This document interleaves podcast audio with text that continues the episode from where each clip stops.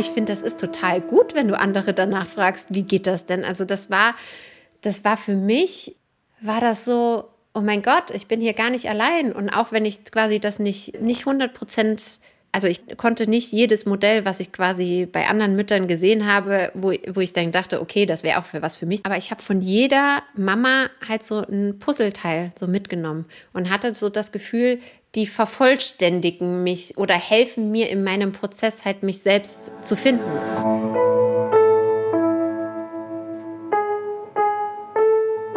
Eltern ohne Filter. Ein Podcast von Bayern 2.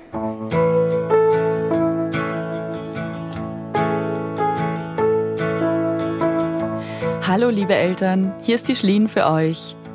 Ich habe mal eine Frage. Habt ihr ein aktuelles Hobby oder irgend so ein Thema, in das ihr euch vertieft in eurer knapp bemessenen freien Zeit? Ihr wisst über mich, spätestens seit meiner Folge mit Alicia, der Mama mit ADHS, dass ich mich ganz gerne in meinen sogenannten Hyperfokus vergrabe. Also mich in irgendein Thema ganz massiv reinnörden kann.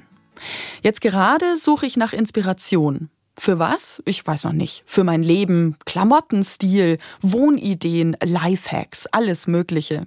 Und dazu suche ich mir immer entsprechende Accounts bei Instagram und erstelle mir dann so ein Pinterest-Board nach dem anderen.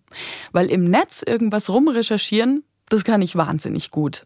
Nur umsetzen, daran scheitert's dann manchmal. Tausend Ideen im Kopf, aber wenn's ans Machen geht, meh. Sehr viel besser darin ist Corinna Marmok. Sie hat einen Blog und dazugehörigen Instagram-Account, auf dem sie über die Selbstexperimente spricht, die sie durchzieht. Klingt irgendwie witzig, oder? Selbstexperimente. Außerdem hat sie ein Buch geschrieben, Mama, mutig, mittendrin. Und darin stellt sie 50 inspirierende Frauen vor. Darüber wollte ich unbedingt mehr von ihr wissen. Woher kam die Idee zum Buch? Warum macht sie diese Experimente? Was bringen die ihr? Und was genau probiert sie da so alles aus? Wir konnten uns leider nicht treffen, aber wir haben uns per Videocall verabredet. In der Aufnahme hat's dummerweise ab und zu geknackst. Es war aber auch schon nicht so einfach, die überhaupt zu starten. Oh Mai, Corinna, das wäre jetzt eigentlich schon wieder ein nächstes Projekt, das du starten könntest, irgendwie so Technik rein nörden, oder? ja, hat man immer mal wieder. Wäre schon der ideale Start. Was ist denn dein aktuelles Projekt, äh, an dem du, dein aktuelles Selbstexperiment, an dem du gerade arbeitest? Äh, tatsächlich finanzielle Bildung. Oh. Ja. Das heißt, was gehört da dazu? Ich investiere jeden Tag eine Stunde quasi in meine finanzielle Bildung, weil ich gemerkt habe, dass ich das Thema Finanzen so gern so vor mir hinschiebe und dann denke immer so, ach, ich habe ja noch Zeit. Und dann denke ich mir nur so, Mist, ich werde jetzt 36, vielleicht sollte ich doch mal damit anfangen. Es sind aber hauptsächlich diese Blockaden im Kopf, die man so hat. Ja, ja, also die kann man damit halt so schön aus dem Weg räumen und dann stellt man fest, so, okay, äh, Thema Geld ist gar nicht so doof, wie man eigentlich dachte, sondern eigentlich ist es super interessant. Und dafür ist das ganz gut. Also mein Ziel ist es, ähm, wie hatte ich es jetzt definiert, von der Finanznull zur Aktionärin in 30 Tagen. Ja, äh, Finanzen. da lasst uns doch einfach direkt mal das Thema wechseln. Das ist ja total das Interessante, weil ich bin richtig gut in Mathe. Also, ich bin richtig gut in Mathe. Ich habe ja auch BWL studiert und jetzt denke ich mir nur so, Alter, dieses Studium kann man ja tatsächlich in der Realität anwenden. Also das, so, das, so im Alltag vor allem auch. Genau, das war, das war so boom. Es hat tatsächlich einen Nutzen, wenn man das kann. Und ähm, ja, aber es ist halt spannend, warum man das immer so von sich weggeschoben hat. Und bei mir merke ich jetzt so äh, ganz krass, dass es auch ein bisschen damit zusammenhängt, dass ich mich äh, ein Stück weit so vor Eigenverantwortung. Also ich übernehme gern Verantwortung für andere, aber für mich selbst fällt mir das manchmal ein bisschen schwer. Und auch wenn ich das in vielen Bereichen schon geschafft habe, so Geld ist vielleicht so einer der letzten, wo ich festgestellt habe, so ja, Eigenverantwortung war da nicht unbedingt meine Stärke. Mhm, mhm, mhm. Jetzt hast du gerade schon äh, gesagt, du hast mal BWL studiert. Vielleicht äh, kannst du dich kurz noch mal so ein bisschen vorstellen. Wer bist du? Wo lebst du? Mit wem lebst du zusammen? Äh, womit verdienst du Geld? Das, das ist äh, total spannend. Immer wenn ich gefragt werde, äh, ja, stell dich mal kurz vor, denke ich mir so, okay, was erzähle ich denn jetzt eigentlich über mich? Dass man quasi, dass der andere quasi einen Anknüpfungspunkt von mir hat. Das finde ich nämlich oftmals gar nicht so leicht. Also ich lebe mit Mann und zwei Kindern, zwei Hunden in einem super schnucklichen Haus mit riesen Garten im wunderschönen Saarland. Es ist so eine kleine Hassliebe. Ich fühle mich hier total zu Hause und gleichzeitig denke ich mal, man könnte auch in einem schöneren Bundesland leben. Obwohl das Saarland ist doch zumindest recht übersichtlich, oder? Ja. Von der Größe her. Hier, hier ungefähr zwei Fußballfälle. Es ist schon ein bisschen größer, aber es ist tatsächlich so. Hier gilt dieses Prinzip, hier kennt irgendwie jeder jeden, was es einerseits sehr sympathisch macht, andererseits ist es auch ein bisschen grenzwertig. Musst du immer aufpassen, äh, wie die Beziehungen halt so sind. Aber ja, mein Geld verdiene ich hauptsächlich tatsächlich mit der Fotografie, aber halt auch mit dem Schreiben. Und früher habe ich meine Ausbildung als Tierarzthelferin gemacht und habe BWL studiert mit Schwerpunkt Marketing. Und ja, wo die Reise so genau hingeht, das wird sich so mit der Zeit zeigen. Wie wir ja schon alle auf die ein oder andere Art rausgefunden haben, planen ist ja eh oft eher müßig. Das haben auch Corinna und ihr Mann erfahren müssen, auf die harte Tour. Wir kommen aber erst später auf das Thema und was es mit ihren heutigen Experimenten zu tun hat. Bis hierhin erstmal also Mann, zwei Kinder, zwei Hunde, Haus. Ja, und das Lustige ist, ich wollte nie heiraten und nie Kinder haben. Der Plan hat perfekt funktioniert. Fangen wir erstmal von vorne an. Schon kurz nach dem Abi, so mit 19, hat Corinna ihren Mann kennengelernt. Mittlerweile sind sie seit 16 Jahren zusammen. Vor zehn Jahren kam ihre gemeinsame Tochter zur Welt und vor sieben Jahren dann noch ein Sohn hinterher. Außerplanmäßige Idylle im Saarland. Sometimes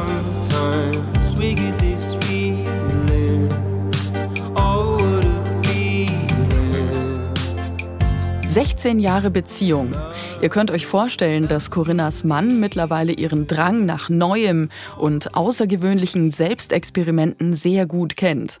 Und manchmal ist er sogar Teil der vielen Projekte, die Corinna bislang so gestartet hat. Also wann ich genau damit angefangen habe, kann ich gar nicht sagen, weil ich schon immer der Typ von Herausforderung angenommen war. Also das war so in mir drin. Und ich glaube, ich habe schon viel länger Selbstexperimente gemacht, ohne dass ich die so betitelt habe. Was für Experimente ich alles schon gemacht habe. Lass mich kurz nachdenken. Also unter ich der Voraussetzung der Spielregeln, die du, die du dir ja auch gesetzt hast dafür. Ja, also die Spielregeln lauten jetzt 30 Tage immer, also sich eine Frage zu überlegen und dieser Frage quasi 30 Tage nachzugehen. Und das mache ich jetzt seit äh, letzten Sommer so ganz konsequent. Und da hatte ich quasi 30 Tage Dankesbriefe schreiben, dann 30 Tage Verzicht auf Industriezucker, Keyboard spielen lernen, weil ich das immer, ich fand, ich fand die Titelmusik, also was heißt Titelmusik von Twilight, dieses, dieses Klavierstück, was Edward äh, Bella spielt, das fand ich so cool, dass ich dann gedacht habe, oh, wie geht das nochmal? Das ist in meinem Kopf, aber ich glaube nicht, dass es raus will. Nee. Aber warte, ich hab's.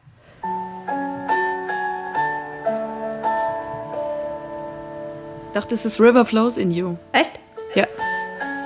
Ja, auf jeden Fall ist das so eins äh, meiner absoluten Lieblingsklavierstücke. Und dann dachte ich so, okay, ich lerne jetzt äh, Keyboard spielen und mache das 30 Tage. Und das Lustige ist, ich bin halt völlig untalentiert, was meine Fingerkoordination angeht. Ich habe null Rhythmusgefühl. Also ich habe die besten Voraussetzungen für dieses Experiment mitgebracht. Und ich war am Schluss so stolz, weil ich tatsächlich besser spielen konnte, wie ich es je gedacht habe. Also ich habe wirklich so mit zehn Fingern gespielt. Mit so also mit Unterstützung von der App. Also ohne diese App hätte es sich wahrscheinlich grauenhaft angehört, aber es war so ein geiles Glücksgefühl, dass man irgendwie auf sein großes Ziel, das irgendwann zu können, so eingezahlt hat. Und das ist cool. Und darum geht es auch bei den Selbstexperimenten. Also es geht einerseits darum, dass du Dinge ausprobierst, die du schon immer mal machen wolltest, aber die du immer auf die lange Bank schiebst. Andererseits kannst du es auch super nutzen, für dir Dinge abzugewöhnen, die du an dir doof findest. Und dann kannst du dir aber auch Dinge angewöhnen, die du gut findest. Weil wenn du es mal geschafft hast, eine Sache 30 Tage lang durchzuziehen, dann wird es dir auch leichter fallen, das vielleicht nochmal 30 Tage durchzuziehen. Und ich finde, diese Hürde im Kopf ist ja, das Anfangen. Wenn du den ersten Schritt mal gemacht hast, dann kommst du irgendwann so ins Laufen. Aber diesen ersten Schritt halt mal zu gehen, das ist halt das Schwierige. Und wenn ich mir sage, ich mache was 30 Tage, dann hört sich das für mich nicht so gefährlich an, wie wenn ich sage, ich will jetzt den Rest meines Lebens gesund essen. Ja. Weil das wäre gleich so, oh mein Gott, das schaffe ich nie. Aber wenn ich sage. Ja, lieber mal so vorsichtig rantasten, ne, mal so zum Ausprobieren. Genau. Und wenn ich das aber dann halt gemacht habe, dann ist es halt total cool. Also ich stelle immer wieder fest, dass wenn ich die ersten Schritte mal gegangen bin, dann ist es so ein Wow-Effekt. Und die meisten Experimente entwickeln sich ja auf ganz lustige Art und Weise. Zum Beispiel habe ich Anfang des Jahres gedacht, ich mache mit meinem Mann, also wir sind jetzt 16 Jahre zusammen, wir machen ein Experiment. Wir unterhalten uns jeden Tag 30 Minuten über irgendwas, was nichts mit Organisation des Haushalts, Kinder oder sonst irgendwas zu tun hat, sondern irgendwas. Also die Fragestellung war, schaffen wir es nach so vielen Jahren, uns täglich noch was Neues zu erzählen? Ja, wir sind gescheitert. Oha, das ist schwer. Mein Mann und ich sehen uns ja oft nur am Wochenende. Da haben wir natürlich in der Zwischenzeit viel Unterschiedliches erlebt und erzählen uns dann davon. Im gemeinsamen Haushalt mit gemeinsamem Alltag und Kindern stelle ich mir das gar nicht so leicht vor manchmal. Ja, also wir haben es halt so gemacht, am ersten Tag haben wir uns, glaube ich, darüber unterhalten, über Filme unterhalten, die fünf besten Filme, die wir zusammen geguckt haben. Weil man muss dazu sagen, mein Mann und ich, wir sind komplett unterschiedlich. Also so in allem. Wir haben so gewisse Werte, die zusammenpassen und alles andere geht in völlig unterschiedliche Richtungen, was das Leben miteinander total interessant macht, aber halt auch schwierig, weil das, was er interessant findet, finde ich stinklangweilig und was ich super interessant finde, findet er stinklangweilig. Und ähm, das sind halt tiefgehende Gespräche, schwer zu planen. Also es gibt mhm. Freundinnen, wenn du so Gemeinsamkeiten hast, die siehst du und du sprichst direkt drauf los und das Gespräch kriegt so einen Flow. Wenn du aber einen Gesprächspartner hast, auch wenn du ihn sehr magst und wenn du ihn schon sehr gut kennst, da treffen einfach so Welten aufeinander und das lässt sich nicht erzwingen. Also das ist so das große Learning aus diesem Experiment. Ich kann diese Gespräche, wir führen gute Gespräche, aber ich kann sie nicht erzwingen, sondern sie passieren einfach. Und es macht auch gar keinen Sinn, eine Beziehung, die 16 Jahre lang schon so auf diese Art und Weise funktioniert, mit dieser Unterschiedlichkeit, quasi in so ein Muster reinzwängen zu wollen. Weil das habe ich auch festgestellt, das war eher so ein Impuls von außen. Ich finde das total schön, wenn Paare sich super viel zu erzählen haben und mhm. äh, sich austauschen und so viele Gemeinsamkeiten haben und hin und her. Und irgendwie dachte ich, ich könnte uns da hinbringen, was aber totaler Schwachsinn ist, weil das war dann wieder so ein Versuch, äh, ich mache das, was halt andere machen. Und das habe ich aber quasi in diesem Experiment gelernt, weil wir sind einfach nicht so. Und es wäre falsch zu versuchen, uns quasi in diesen Mantel reinzustecken. Und wir haben halt, ja, wir reisen zusammen gern, wir haben so ein paar Dinge, die wir gern zusammen machen aber es ist uns halt beiden auch total wichtig, dass jeder so sein Ding macht. Aber also das hat nicht so gut ja. funktioniert wie die Sexgeschichte, oder? ja, die hat hervorragend funktioniert. Das, da war der Anfang sehr schwer, weil da äh, ging es unserem Hund gar nicht gut und dann dachte man, wir müssten den einschläfern lassen und da war das für mich total schwer. Wie komme ich jetzt von einem total traurigen Gefühlsstatus zu, yay, lass es uns tun. Das äh, oh. war so ein bisschen. Äh, was, was war da der Plan beim dem Sexexperiment? Äh, das Sexexperiment war tatsächlich, hilft täglicher Sex gegen Mental Load? Das war so meine Frage, weil ähm, also wir haben das im Dezember durchgezogen und ich finde November ist so ein ganz schrecklicher Monat und irgendwie war die Laune so im Keller und äh, alles hat sich wieder so in, drinnen verlagert und du konntest wieder nicht viel machen und es war generell irgendwie nichts los und dann fehlt mir immer so ein bisschen was und ähm, da habe ich dann gedacht so okay, wenn schon alles zu Hause stattfindet warum dann nicht so, weil, also ich war gerade an dem Punkt extrem verzweifelt, weil mir das alles viel zu viel war. Es war mir wieder zu viel, an alles denken zu müssen. Weihnachtsgeschenke stressen mich immer sehr, vor allen Dingen, wenn dann Oma und Opa und keine Ahnung immer sagen, ja, kannst du mal? Und äh, hin und her. Am Ende hat man alle Geschenke unterm Weihnachtsbaum selbst besorgt, ne? Ja, so ungefähr. Jetzt vibriert irgendwas. Und, ja, das ist gerade die Schule meines Kindes. Okay. Ah ja, doch, dann geh doch schnell hin. nee. Nicht, dass doch was ist. Nee, sollen Sie meinen Mann anrufen. Mein Papa wohnt zum Glück auch gegenüber von der Grundschule, also zur Not äh, also irgendein, irgendein Weg werden sie schon finden. Hoffentlich. Sehr gut. Ähm, ja, wo war ich denn stehen geblieben? Genau, Sex. Also du hast quasi, du hast dir gedacht, gut, jetzt hier eine positive Indoor-Aktivität, wenn wir schon alle drin bleiben müssen. Und da hast du dich für Sex entschieden. Genau, weil mein Mann hat äh, schon vor Jahren, kennst du noch How I Met Your Mother? Mhm. Da hat Barney Stinson doch irgendwann mal den Satz fallen gelassen, Vögeln für den Weltfrieden. Und das fand mein Mann so, das, das fand mein Mann so lustig.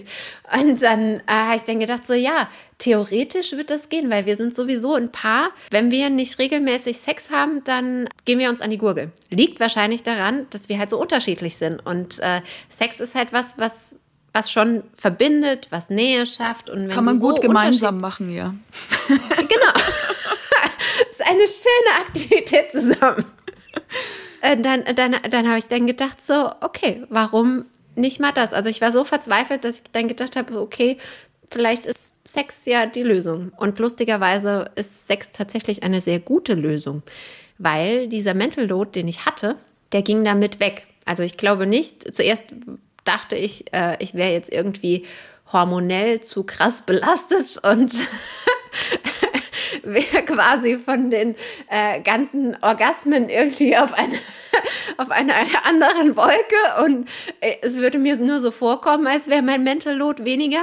Dem war aber gar nicht so, sondern wir hatten äh, beide plötzlich ein ganz großes Interesse daran, dass es dem anderen gut geht. Ah. Also wir haben uns quasi selbst nochmal so gegenseitig auf die Prioritätenliste gesetzt und dadurch hat mein Mann halt auch viel mehr Dinge übernommen, die sonst quasi meine Sache sind. Und dann dachte ich irgendwann so, Mann, warum hat mir das niemand erzählt? Warum hat mir niemand erzählt, dass die Lösung für all den Mist einfach mehr Sex ist? Das ist ja, Moment, dann ist ja Mental Load eine sexuell übertragbare Krankheit. Oder teilbare. Das, das ist eine interessante These. Aber mein Mental Load ist tatsächlich dadurch runtergegangen. Viele haben gesagt, oh Gott, täglicher Sex bringt wahrscheinlich noch mehr Mental Load, weil du musst ja dann quasi auch noch mit dran äh, denken. quasi so ein ja. weiterer Punkt auf deiner To-Do-Liste. Aber das habe ich überhaupt gar nicht so empfunden, weil auch nach so vielen Jahren Beziehung ist es immer noch was, was für uns beide ein total gutes Erlebnis ist und irgendwie auch immer noch immer wieder neu und es war einfach total schön. Du kamst dir vor, als wärst du halt noch mal so frisch verliebt, so wie halt mit Anfang 20, wo du, keine Ahnung, dreimal am Tag in die Kiste hüpfst, nur weil du nichts zu tun hast und weil es Spaß macht. Und äh, das, das war cool. Das war richtig cool.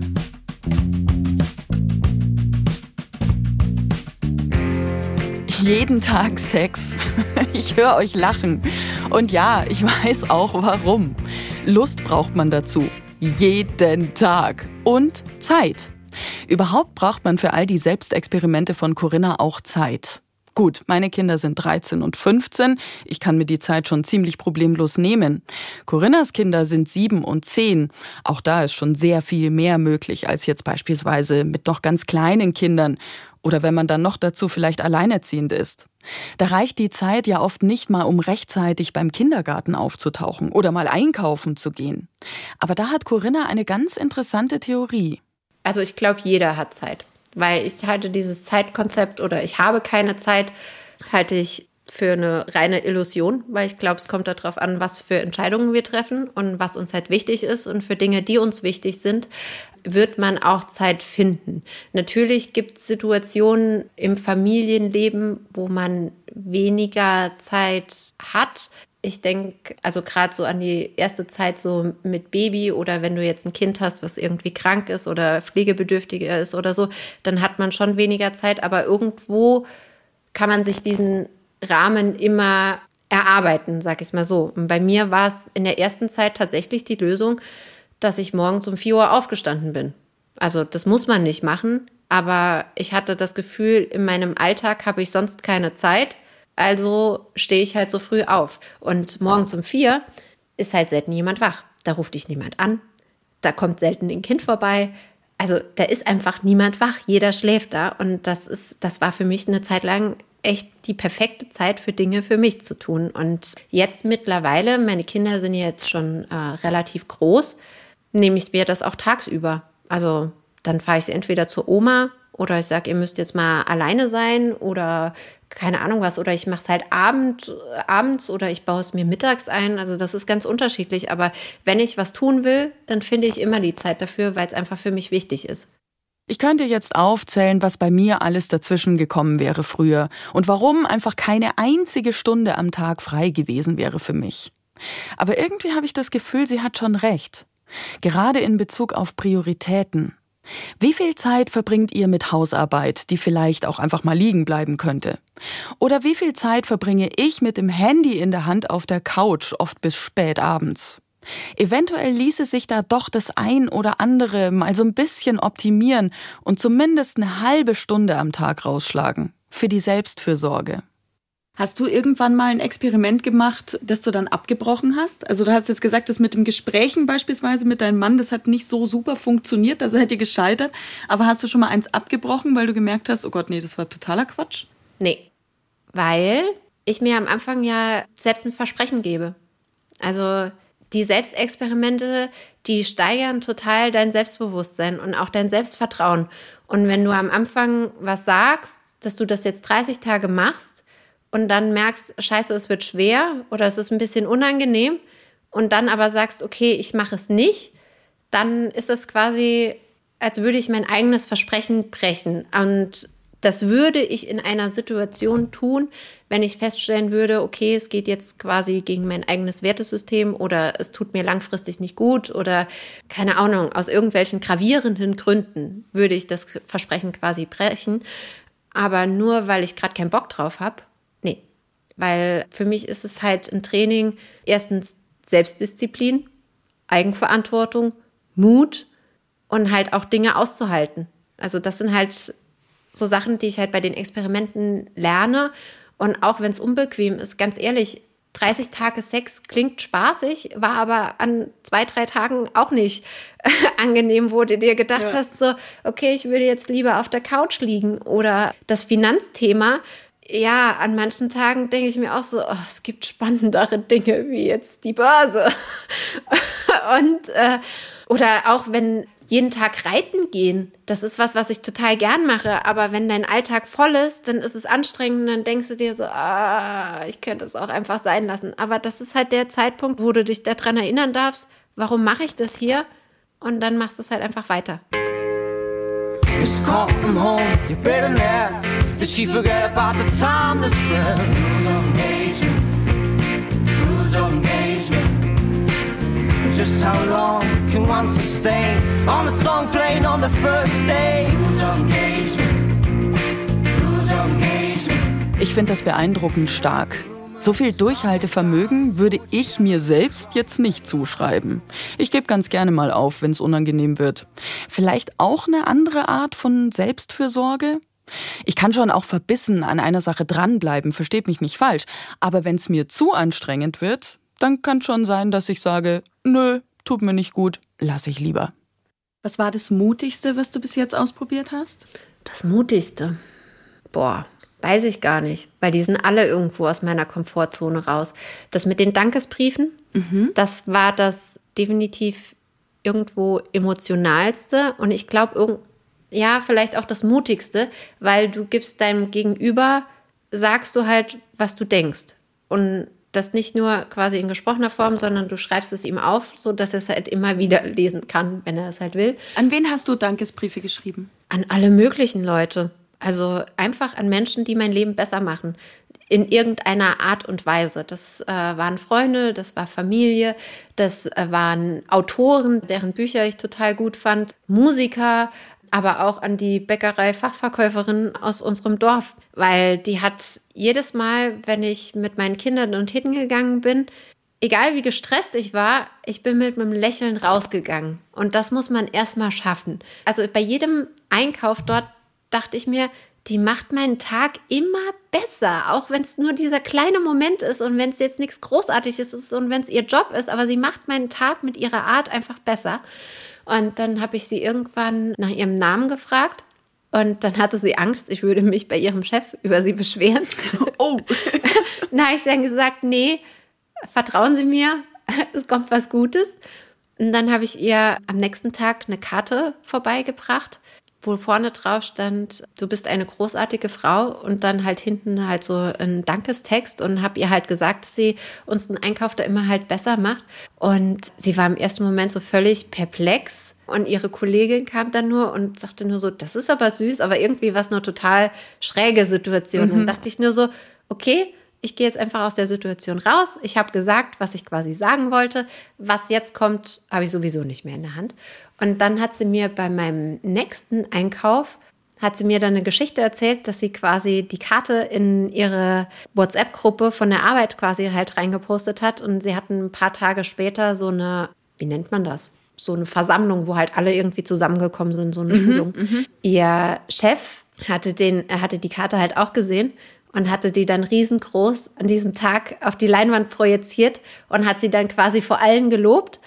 Und dann hat sie mir quasi davon erzählt und hat dann gesagt, ja, sie hat jetzt die Karte an ihrem Kühlschrank hängen. Und das war so ein total schöner Moment für mich, weil ich dann gedacht habe, so mit so einer Winzigkeit, mit etwas, was ich quasi täglich denke, kann ich so eine Welle der Liebe auslösen bei völlig mhm. fremden Menschen ja, ich glaube, das Mutigste, was, was du halt sowieso tun kannst, ist halt du selbst zu sein und auch das zu sagen, was du halt denkst. Und das war halt, das war total schön, was ich damit anrichten konnte.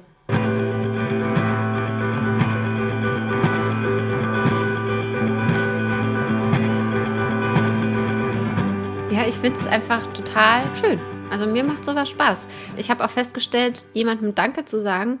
Manchmal kann man das, also ich wende es tatsächlich auch an, wenn es mir mal nicht gut geht, wenn ich gerade denke, es ist irgendwie gerade alles Kacke und ich so aus meinen Gedanken nicht mehr rauskomme, kann man das total aus egoistischen Gründen nutzen, also für mal Danke zu sagen, weil dann merkt man, also die eigenen Gedanken verändern sich. Du kriegst ganz andere Sachen von außen nochmal zurück und das ist einfach ein grandioses Tool für gut drauf zu sein, finde ich. Last drops of the summer rain lie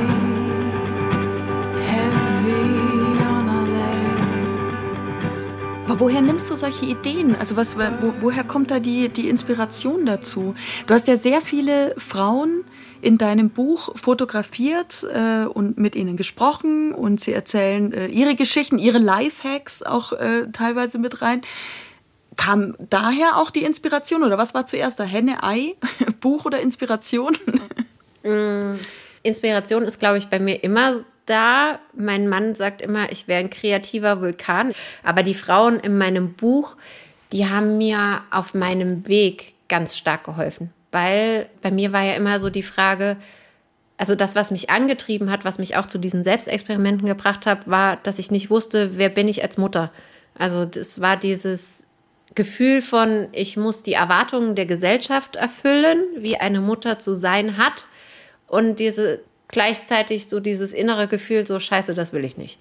Das hat mich irgendwie auf so einen Selbstfindungstrip, will ich es mal nennen, gebracht. Also der Auslöser dafür war tatsächlich eine Fehlgeburt im Sommer 2018.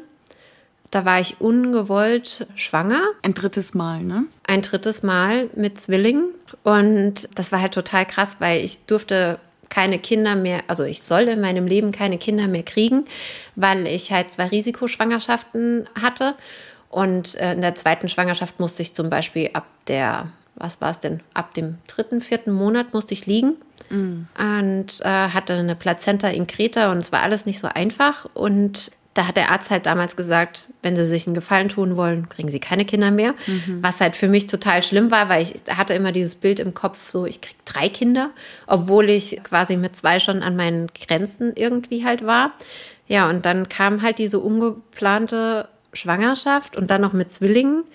Da stand mein Leben für einen krassen Moment einfach still und total auf dem Kopf, während für mich ganz schnell klar war, ich werde alles dafür tun, dass diese Schwangerschaft funktioniert, war für meinen Mann äh, das überhaupt nicht klar, dass da, äh, also er war eher so Team, wir beseitigen das und lassen dich am Leben. Und ich war so, mhm. wenn das Universum mir das, diese Kinder schenkt, mhm, dann mhm. werde ich das schon schaffen, so auf dem Trip.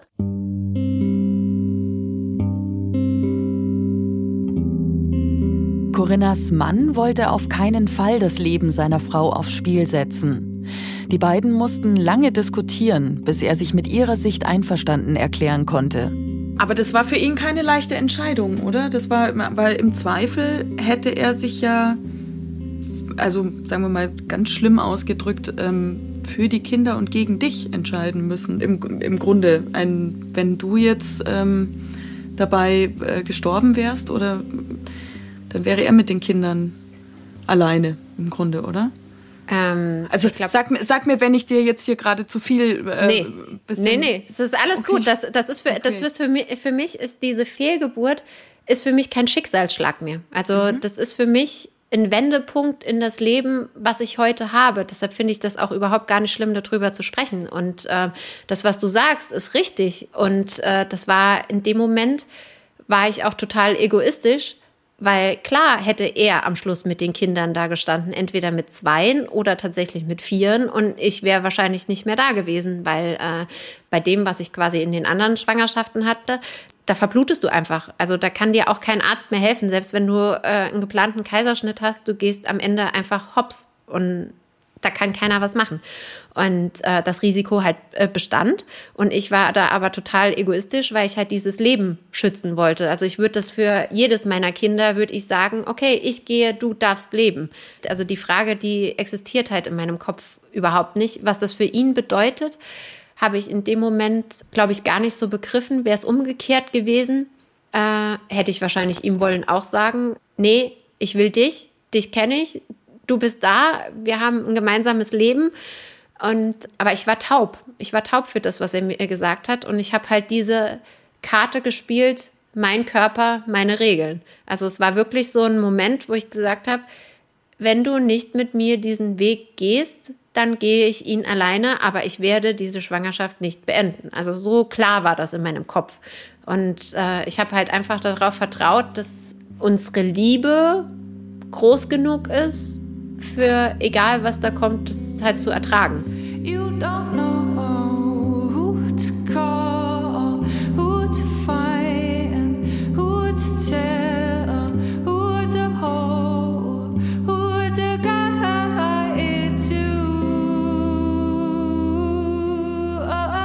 Ihr dürft euch jetzt nicht vorstellen, dass das alles in einem Zeitraum von mehreren Monaten ablief. Herzlichen Glückwunsch, Sie sind schwanger. Sie werden allerdings vermutlich daran sterben.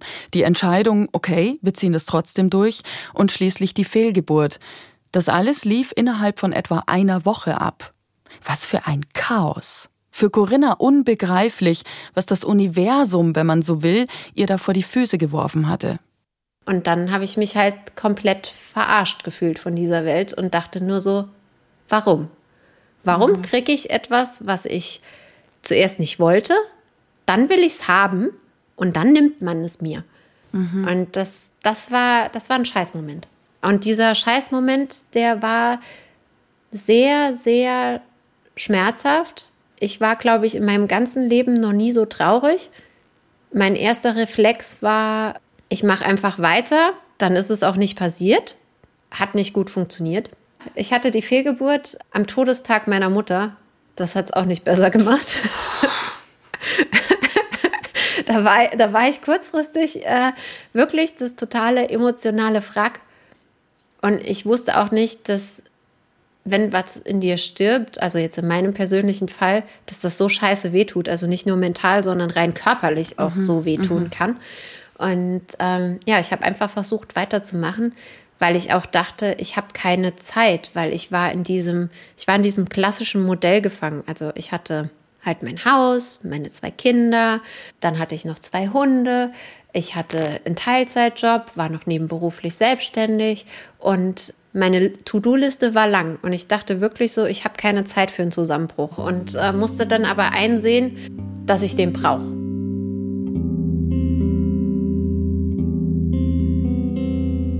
Dann habe ich mich erst mal ein paar Monate in meinem Elend gesuhlt, fand alles ganz schrecklich, war auch eine schwierige Phase für die Beziehung, weil für meinen Mann war es tatsächlich vielleicht irgendwo, auch wenn das schlimm war, auch wenn er zwei Kinder verloren hat, aber für ihn war es auch eine Erleichterung, dass er mich definitiv nicht verliert.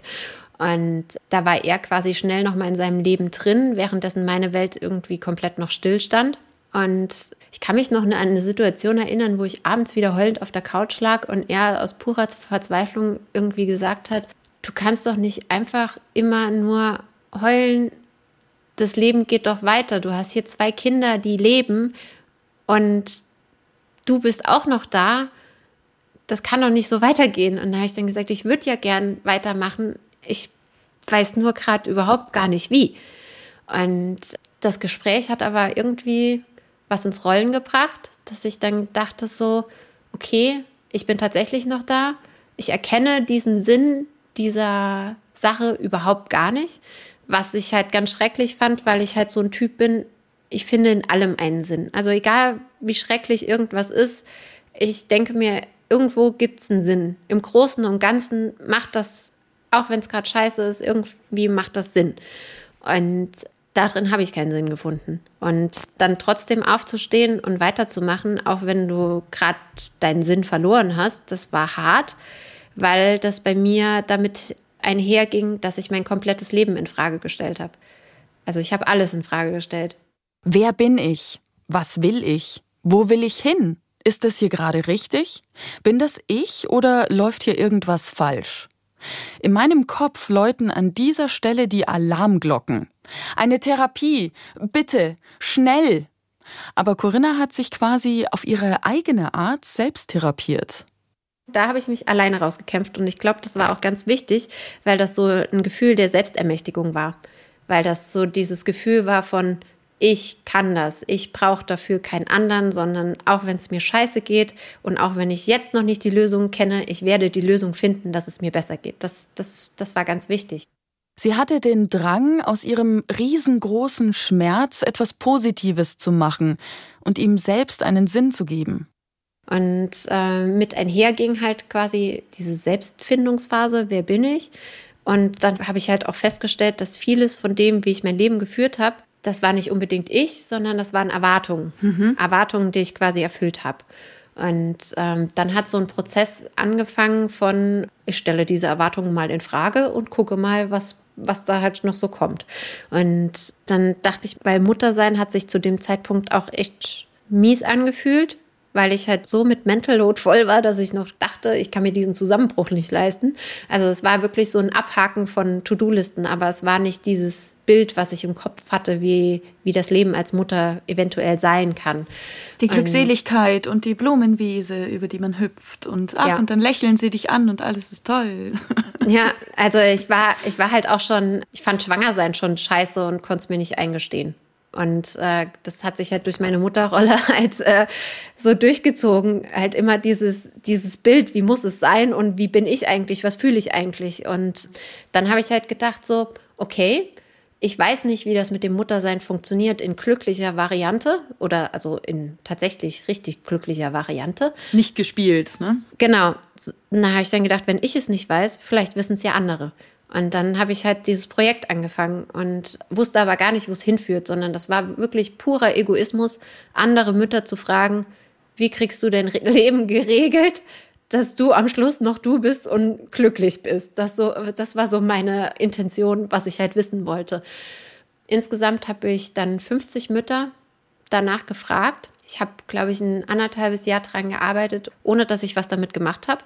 Also ich habe mir immer neue Frauen rausgesucht, habe die interviewt, habe Fotos gemacht, habe das gesammelt, habe gemerkt, dass es mir total gut tut und habe aber hab's liegen gelassen. Und irgendwann habe ich dann gedacht so, okay, ich habe jetzt so viel Material, könnt ihr mal einen Verlag anschreiben. dann habe ich in meiner Naivität habe ich dann ein Exposé geschrieben, habe ein Interview davon mit Bildern drangehangen, habe das an drei Verlage geschickt und sieben Wochen später hatte ich einen Buchvertrag und ich dachte nur so, boom, was ja, ist das? Ja, läuft's. Im Grunde ja ganz ähnlich wie unsere Rubrik auf unserem Instagram-Kanal, in der wir uns in der Community immer gegenseitig fragen, wie macht ihr das denn? Ja, ich finde, das ist total gut, wenn du andere danach fragst, wie geht ja. das denn? Also das war, ja. das war für mich, war das so, oh mein Gott, ich bin hier gar nicht allein. Also ich konnte nicht jedes Modell, was ich quasi bei anderen Müttern gesehen habe, wo, wo ich dann dachte, okay, das wäre auch für was für mich, das wäre auch total bescheuert gewesen und hätte den Sinn verfehlt, weil es ging ja da, da quasi darum, diese Vielfalt darzustellen. Aber ich habe von jeder Mama halt so ein Puzzleteil so mitgenommen und hatte so das Gefühl, die vervollständigen mich oder helfen mir in meinem Prozess halt mich selbst zu finden. Und da war das Projekt, war das, das war halt Gold wert. Also ich war nach diesem Projekt nicht mehr die gleiche Frau wie vorher. Die Frau, die sie jetzt ist, kommt ihr heute irgendwie auch manchmal sehr vertraut vor. Corinna hat vorhin ein bisschen nebenbei erzählt, dass der Tag der Fehlgeburt ihrer Zwillinge auch der Todestag ihrer Mutter war, die vor zwölf Jahren gestorben ist. Also noch bevor Corinna selbst Mutter wurde. Und erst jetzt, viel später also, hat sie sich etwas mehr mit sich und ihrer Mutter ins Verhältnis setzen können. Mm, das war spannend, weil ich hatte nie so das richtig gute Verhältnis zu meiner Mama. Also meine Eltern haben sich äh, getrennt, da war ich 13. Und ich bin halt bei meinem Papa geblieben.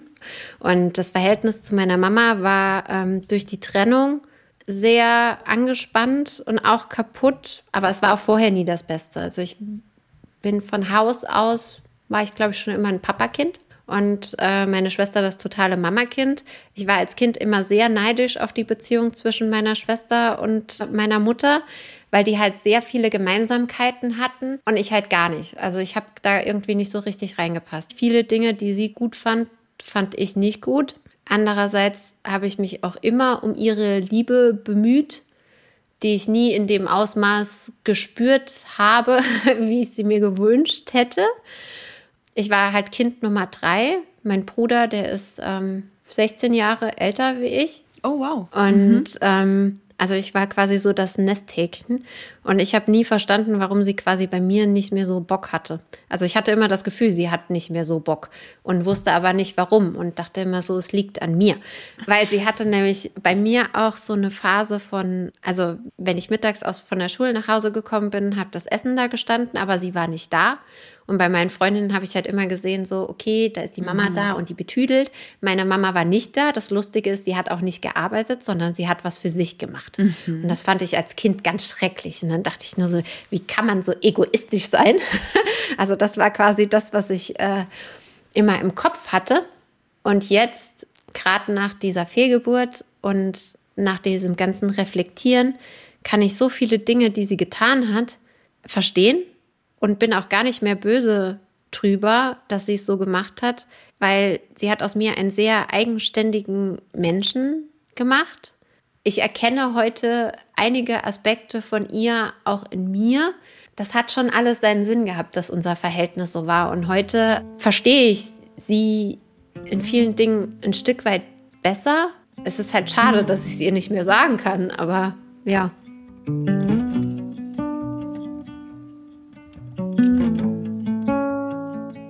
Das Schöne war, bevor sie gestorben ist, also sie war, sie hatte Bauchspeicheldrüsenkrebs und das war ein halbes Jahr sehr intensiv von Diagnose bis zum Tod. Und da hatte ich auch mein Studium unterbrochen und habe quasi geholfen, sie zu pflegen. Und in dieser Zeit hatten wir viele offene Gespräche, wo sie dann halt auch gesagt hat, so, Corinna, das ist an der oder der Stelle ist das nicht so glücklich gelaufen, würde ich heute anders machen. Das hat total gut getan. Und sie ist halt mit den Worten habe ich, also ich habe mich von ihr verabschiedet und sie hat zu mir gesagt, Corinna, denk an meinen Obstsalat morgen mit Erdbeeren. Und ich dachte so, alles klar. Also ich hätte niemals gedacht, dass das quasi der letzte Satz ist, den sie halt irgendwie zu mir sagt, aber er ist so schön alltäglich und so banal, dass es schon wieder gut tut. Und ähm, ich glaube halt, ich glaube halt fest daran, dass auch wenn Menschen quasi gehen und nicht mehr sichtbar sind, aber dass die Energie irgendwo bleibt.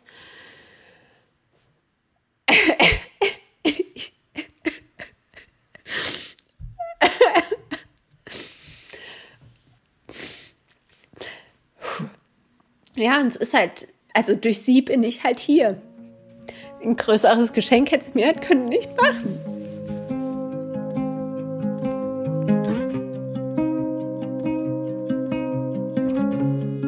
Das, was ich an ihr als Kind ganz oft schrecklich fand, finde ich heute eigentlich total gut. Also ich glaube halt, dass sie auch nur eine Suchende war. Und dass unser Weg sich quasi gerade da gekreuzt hat, wo sie auch gucken wollte, wer bin ich. Ich bin froh, dass ich sie hatte.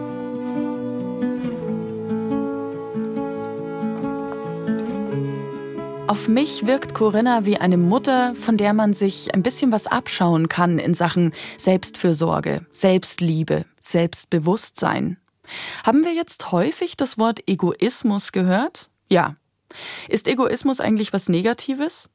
Das finde ich nicht. Ich finde, wir Eltern verlieren uns manchmal ein bisschen zu arg in unserer Selbstaufgabe. Alles für die Kinder, alles für die Familie, es allen recht machen wollen. Vielleicht überfordern wir uns durch unseren manchmal mangelnden Egoismus. Eine halbe Stunde am Tag was für sich selbst tun. Und wenn's um vier Uhr morgens ist. Neugierig bleiben, Neues probieren, sich aus der Komfortzone wagen. Ich glaube, ich will nicht damit aufhören. Weil ich glaube, ich werde nie ankommen. Also ich glaube, der Sinn des Lebens besteht nicht im Ankommen. Ich glaube, der Sinn des Lebens besteht im Gehen. Und die Selbstexperimente halten mich wach, vor allen Dingen darin, mich selbst und meine Umgebung zu hinterfragen, das Alltägliche besonders zu machen. Das finde ich nämlich immer schwer. Ich habe so oft gesagt, ich will ans Meer ziehen, aber das würde nichts ändern. Ich habe zu meinem Mann gesagt, ich ziehe ans Meer, wenn ich es schaffe, so viel Frieden in mir selbst gefunden zu haben, dass ich ihn quasi auch im Meer leben könnte, weil sobald quasi irgendwie der Alltag dazukommt, ist ja alles irgendwie anders. Und diese Selbstexperimente, die bringen mir so viel und die bringen mich immer so ein bisschen so ein Stück näher. Und ich mag auch diese Neugier. Also ich finde, Neugierde ist sowas, das darf man nicht verlieren. Die Neugierde aufs Leben, den Mut, neue Dinge auszuprobieren. Und das Leben wird ja immer größer. Also mit allem, was du tust. Also ich stelle mir das wie so eine Landkarte vor. Wenn ich immer nur den gleichen Weg laufe und mich immer nur in dem gleichen Rahmen bewege, dann habe ich eine sehr kleine Sicht und habe das Gefühl, die Landkarte ist ganz klein. Und wenn ich dann immer einen Schritt weiter laufe, dann merke ich, ah ja, wird immer größer. Und ich glaube, es gibt halt, es gibt so viel auf dieser Welt zu entdecken und auch in sich selbst zu entdecken, dass man einfach nicht fertig wird. Und ich suche lieber. Wir könnten jetzt an dieser Stelle Schluss machen. Und eigentlich ist die Folge hier auch wirklich zu Ende.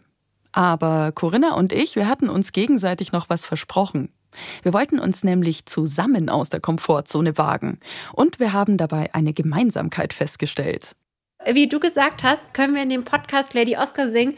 Und dann dachte ich nur so geil, ich habe jemanden gefunden, der äh, japanische Animes genauso mag wie ich. Und dann dachte ich nur so, das ist so weit außerhalb meiner Komfortzone, in einem Podcast irgendwas zu singen, obwohl ich weiß, dass ich scheiße drin bin. dass ich dann dachte, das ist schon wieder cool. Dann lassen wir das auch drin, so scheiße es klingen mag. So, so am Abspann, wenn der genau. Podcast genau. zu Ende ist. Genau. Die mutig sind, können jetzt dranbleiben. Vielleicht kennt ihr ja auch noch diese japanischen Anime-Serien aus eurer Kindheit. Also sowas wie Mila Superstar oder Die Kickers und speziell Lady Oscar. Kennt ihr nicht? Müsst ihr echt mal googeln, bitte. Mich erinnert die Figur tatsächlich so ein bisschen an Corinna. So, jetzt der Moment der Wahrheit. Für mich ist ja laut und ohne Musik singen mein absoluter Albtraum. Unwohler könnte ich mich nicht fühlen gerade. Corinna und ich haben uns extra nochmal ausgetauscht und überlegt, sollen wir das wirklich im Podcast lassen oder ist das zu schlimm? Aber hey, Eltern ohne Filter. Challenge accepted. Es fängt an mit wilde Rose. Ah, wilde Rose, stolz und frei. Stimmt, genau. Sich selber treu. treu. Lady Oscar, Lady Oscar, Wie ein Mann kann sie fighten, sie kann fechten und reiten. Sie lässt Wunder geschehen, kann Gefahren bestehen und bleibt trotzdem immer eine Frau.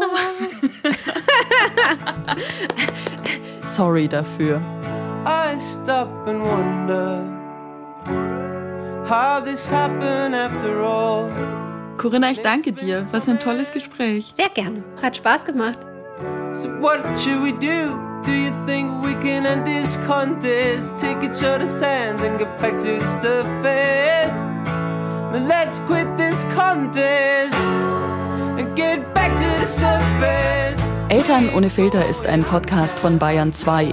Die Redaktion hatte Jutta Prediger und produziert hat Bernd Schreiner. Wir haben für euch auf Instagram auch noch ein paar kleine Challenges gesammelt, selbst bei ganz wenig Zeit umsetzbar. So, jetzt dürft ihr nicht traurig sein, das ist nämlich schon wieder unsere letzte Folge dieser Staffel gewesen. Wir machen eine kleine Podcast-Verschnaufpause. Wir sind aber bei Instagram im Eltern ohne Filter-Kanal natürlich weiter für euch da. Und ich habe noch was Besonderes für euch. Die nächste Staffel wird nämlich eine ganz spezielle. Und dafür muss ich jetzt noch eine kleine Challenge selbst erledigen. Wir haben nämlich vor, uns im Juli mal gegenseitig zu interviewen. Also Katrin, Christina, Russland und ich über das Elternsein im Allgemeinen über das Eltern ohne Filter sein im Besonderen. Und ich habe jetzt hier einen Umschlag bekommen, er ist pink, den ich jetzt öffnen soll, um zu sehen, wen ich interviewen darf. Ist es Katrin? Ist es Christina? Ist es Ruslan? Bin sehr gespannt. Achtung. Oh, da kommt Konfetti raus. oh, Bernd wird es lieben. Ganz viel Konfetti. Ich dachte, es wäre Geld drin. Es ist Katrin! Ich darf die Katrin interviewen. Am 8. Juli geht's hier wieder los bei uns. Folgt uns auf Instagram, wenn ihr bis dahin noch erfahren wollt, wen die anderen gegenseitig interviewen dürfen. Bis ganz bald, eure Schlien.